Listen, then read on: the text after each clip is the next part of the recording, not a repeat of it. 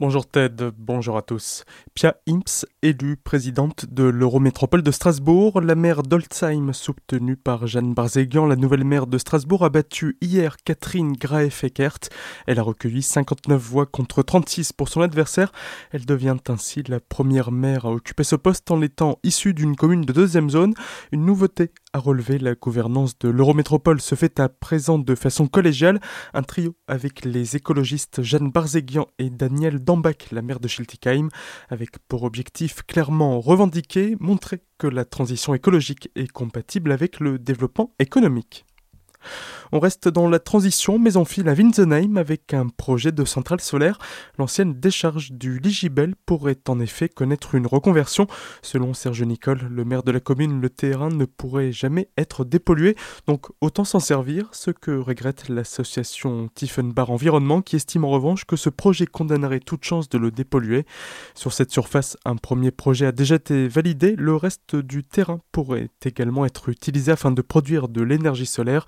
Il est actuellement soumis à une enquête publique et c'est l'opérateur Vialis qui porte ce projet. Il en développe un autre similaire à Fogelsheim sur un ancien terrain militaire. Une centrale photovoltaïque pourrait également voir le jour dès juin 2022.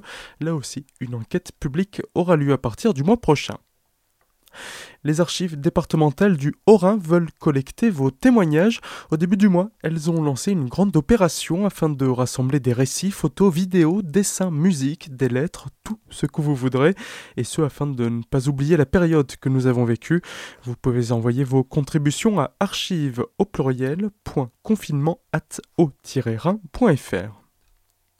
et pour rendre hommage aux soignants, mais pas que, plusieurs hôpitaux alsaciens seront survolés aujourd'hui par la patrouille de France. Les centres hospitaliers de Mulhouse, Colmar, Célestat, Strasbourg et Haguenau seront visités par les airs entre 16 et 17 heures.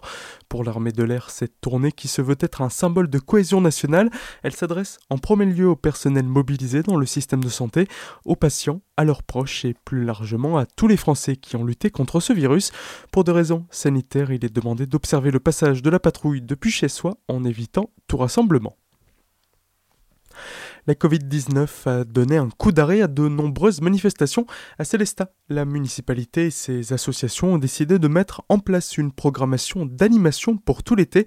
Les précisions d'Éric Capot, le nouvel adjoint à la culture. La crise nous a poussé à un double défi, le défi de l'inventivité et le défi de la transversalité le défi de l'inventivité. Pourquoi? Parce qu'il faut amener un programme qui s'adapte au contexte actuel, donc euh, un programme diversifié et varié. Donc on peut, à Célestat cet découvrir des animations de rue, des animations humoristiques, des lives en, en terrasse, donc des animations musicales, et des sorties nature, des euh, animations qui sont en lien avec le patrimoine. Et transversalité, pourquoi? Parce que les forces vives se sont mises ensemble pour proposer ce programme dans le domaine sportif, dans le domaine patrimonial, avec l'Office du tourisme également, et puis le label Ville d'art, d'histoire et la bibliothèque humaniste. Des propos recueillis par Kiel, à noter que toutes les animations seront gratuites et pour permettre à tous de découvrir ou de redécouvrir la ville. Très belle matinée à l'écoute d'Azur FM.